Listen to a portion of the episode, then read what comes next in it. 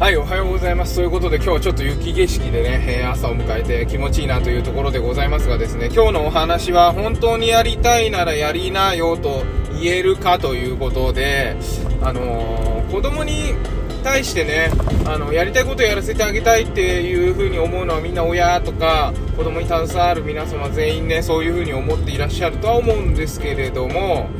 いや、いざ実際、じゃあ本当にやりたいことをやりたいって言った時に、やりなって言えるかっていうのはね、本当にとっても難しいことだと思います。で、もちろんね、いろんな状況下があって、あの、昔で言うとね、それがわがままっていう風に言われたり、なんかあの、ちょっとこう良くないみたいな感じで言われたんですけど、いや、どうでしょうかと。これからの世の中ね、今例えばうちなんか小学校2年生とかだし、下の子はまだ4歳だし、その子たちが大人になる、大人になって、えー一人前になるような20年、20年、25年後とかっていうのは、えーどんなね、世の中になってるかっていうふうに想像した時にですね、あの、やりたいことがやれるって言わ、言言えないと何もできないような世の中になってんじゃないかなっていうふうに思うんです。まあ、この話をすると、ちょっとまたそれは長くなってしまうんで、また次の機会にね、したいかなと思うんですけど。でね、昨日こんなことがあったんですよ。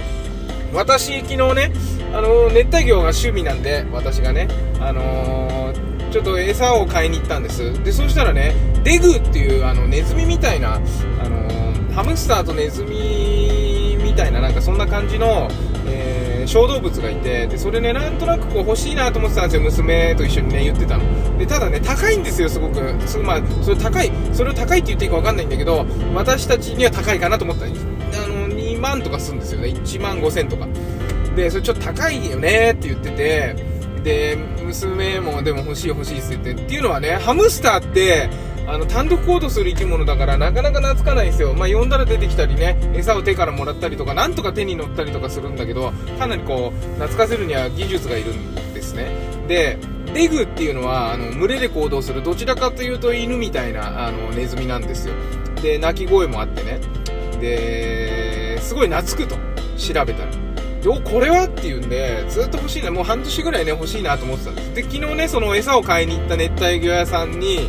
まあ動物とかも売ってるんだけど、そこにね、売ってて安かったの。なんかセールしててすごい安かったんですよ。で、これはと思って、でもその時娘いなかったから、買って帰ろうかなと思って悩んだんだけど、とりあえずね、あの、ママに、あの、デグが超安売りしてるって言って、で、帰って、で、パパ買ってくるもんだと思ったみたいなこと言われたんだけど、でもほら、やっぱりね、娘がいろいろ世話して感じてほしいから、娘と一緒に選ばなきゃいけないなと思って、で、あのーどうする？買いに行くんだったらもう一回行くよとか言って言ったんだけど、いらないとかって言ってて、で、その原因はね、まあ、ほら、とりあえずハードルあるじゃないですか、そういうの買うときって。あ、いいね、いいねってみんなで言わないよね、普通ね。ね、なんか動物欲しい。で、ハムスターいるじゃんとか、いろいろ言ってたんですよ。特に妻が言ってたんだけど、私はどっちかと欲しい方だから。で、置き場所どうすんのとかね、やってて、で、たまたまね、そのたまたま金魚が死んだんですよ。たまたま。で、じゃあそこに置けるねっていう置き場所も確保できてた状況だったんです。で、あの、安く売ってたから、まあ、妻の心の中ではね、置き場所もあるし、まあ、買ってもいいんじゃないみたいな、その安いんだったみたいな気持ちだったのは、あの、私は察知してたんです。だから買って帰ってもいいなと思ったんだけど、いや、パパが買ってきたんで、パパが買いたくて買ってきたみたいになっちゃうから、やっぱ娘と一緒に行かなきゃいけないなと思ってたら、いや、いらないって言ってて、で、その時に、妻が言った言葉が、もう自分がねって気持ちと思ったりやりたいと思ったりね本当にやりたいんだったらやるの！とか言ってガツンと一発言ったんですよ。でもやりたいとか気持ちいいとか思ってるんだったらやりなよ！みたいな。買いに行きなよ！ほら！みたいなで後であの2人でね娘と2人で車乗って買いに行ったんだけどあのまあまあよかったねって言ってくれてて昨日まではダメだって言ってたのにとか言ってたけどまあ子供にとって意味わかんないって感じなんでしょうけどね。だけどまあそういう感じで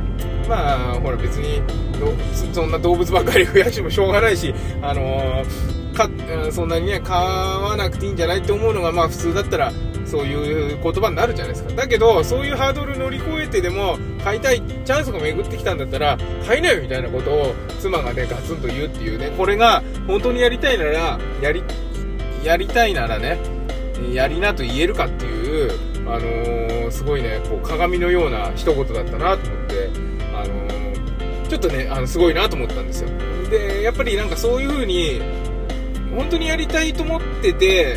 少ハードルあるじゃないですか。やりたいことってね。大体こうやりたいことがスムーズにできることってないんだけど、うん、だけどやりたいって言い続けることによって周りの人もねあなんかあいつがやりてえって言ってたなーっていう。あそこでやれそうだよとかあいつが欲しいって言ってたなってあそこ売ってるよとかね。なんかそういう情報が自然と耳に入ってきたりとか本当にやりたいって気持ちを伝えていくだけでもね実現することってあるんじゃないかなっていう風にも感じました。ということであの子供に対してね、あの、すごくやりたいって察知して、あの、親がね、分かってる、すごくやりたいこと分かってる、だけどダメって言っちゃってることでも、チャンスが巡ってきたらね、やりなって、本当に心から言えるのかとかね、あと、その、やりたい、やりたいって、私はこれをやりたいんだ、僕はこれをやりたいんだっていう風に、心から人に伝える大切さっていうのかな。で、それをね、ちょっと昨日感じたんでですね、え、今日お話しさせていただきました。うん、やっぱ大人でもそうだよね。やりたいとか、あの、こうしたいとかっていうことは、なんか言っと、言った方がいいよね。なんか、それがね、たとえ100分の1の意見でも、うーん、思うことは言ってみて、で、ダメなら、あの、すっきり、う、ダメで、えー、しょうがないという風な人生をね、していった方がいいかなと思って、いいとか悪いとか、あのー他人がどうとかこうとかじゃなくて、とりあえずね、やりたいとか、こうしたいっていうのは表明するっていうのが、やっぱね、大事なのかなと。これからのね、あのー、これから先の AI 時代とか、そういう時に向けてですよ、情報がもっともっと速いスピードで動くようになるのでね、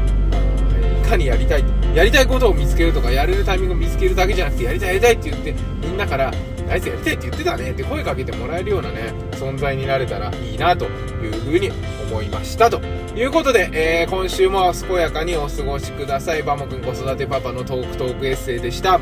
バイバイ。